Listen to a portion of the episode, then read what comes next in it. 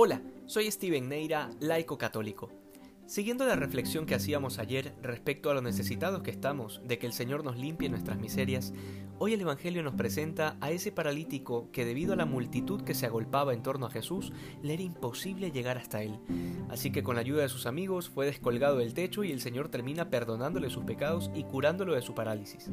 Varios elementos que considerar, pero de manera general esta escena en particular siempre ha representado la lucha de la vida cristiana, es decir, lo que implica el que nosotros tengamos que poner nuestro granito de arena para nuestra propia salvación.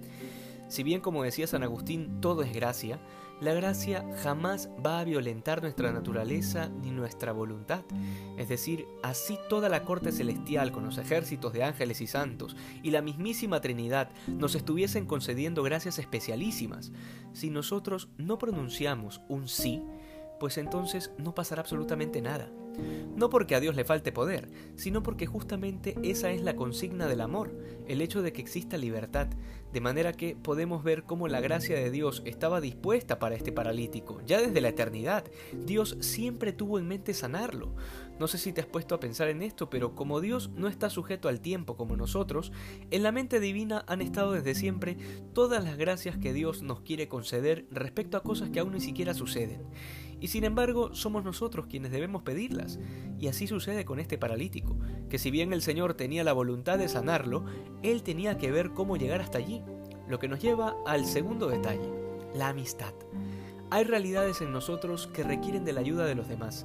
A mí me da mucha pena por aquellas personas que se creen autosuficientes, que no necesitan de nadie. Pues bien, las personas que piensan así viven una mentira constante. Es imposible que podamos vivir sin depender de otros en cierta medida. Basta pensar desde las primeras horas del día. Ya hemos necesitado de otros para hacer nuestra vida. Porque sea como sea que te levantes, por alarma, por instinto o por el timbre del celular cuando te llega el audio, que no lo recomiendo porque a veces me atraso, si te pones a pensar es increíble la cantidad de personas que se han necesitado para que tú utilices estas cosas. Un celular, una alarma, y así con todas las cosas, con la pasta de dientes, el cepillo, la luz eléctrica, la comida. A menos que tú mismo coseches, siembres y hagas fuego con palos y piedras, necesitarás de los demás. Creo que con los ejemplos ha quedado claro que quienes creen que no necesitan de nadie para vivir, viven engañados. Lo que nos lleva a un tipo de relación mucho más profunda, que es la amistad cristiana. Estos amigos del paralítico se pusieron la camilla al hombro y se treparon al techo para que el paralítico pueda llegar hasta Jesús. En otras palabras, hicieron suyo el problema del paralítico, porque al final el beneficio era para él. Me ha tocado escuchar a católicos aconsejando a otros diciendo que no hay que hacer nuestros los problemas de otros. Y bien, desde una perspectiva psicológica, en cierto sentido es verdad, pero hay que aclarar ahí varias cosas. No podemos perder la paz a causa de otros, esa sería la afirmación justa, y está muy bien. Pero fuera de eso, la caridad nos exige justamente eso. El amor de amistad no es otra cosa que un compartir íntimo de la vida de otros junto a mi propia vida de cara a Dios.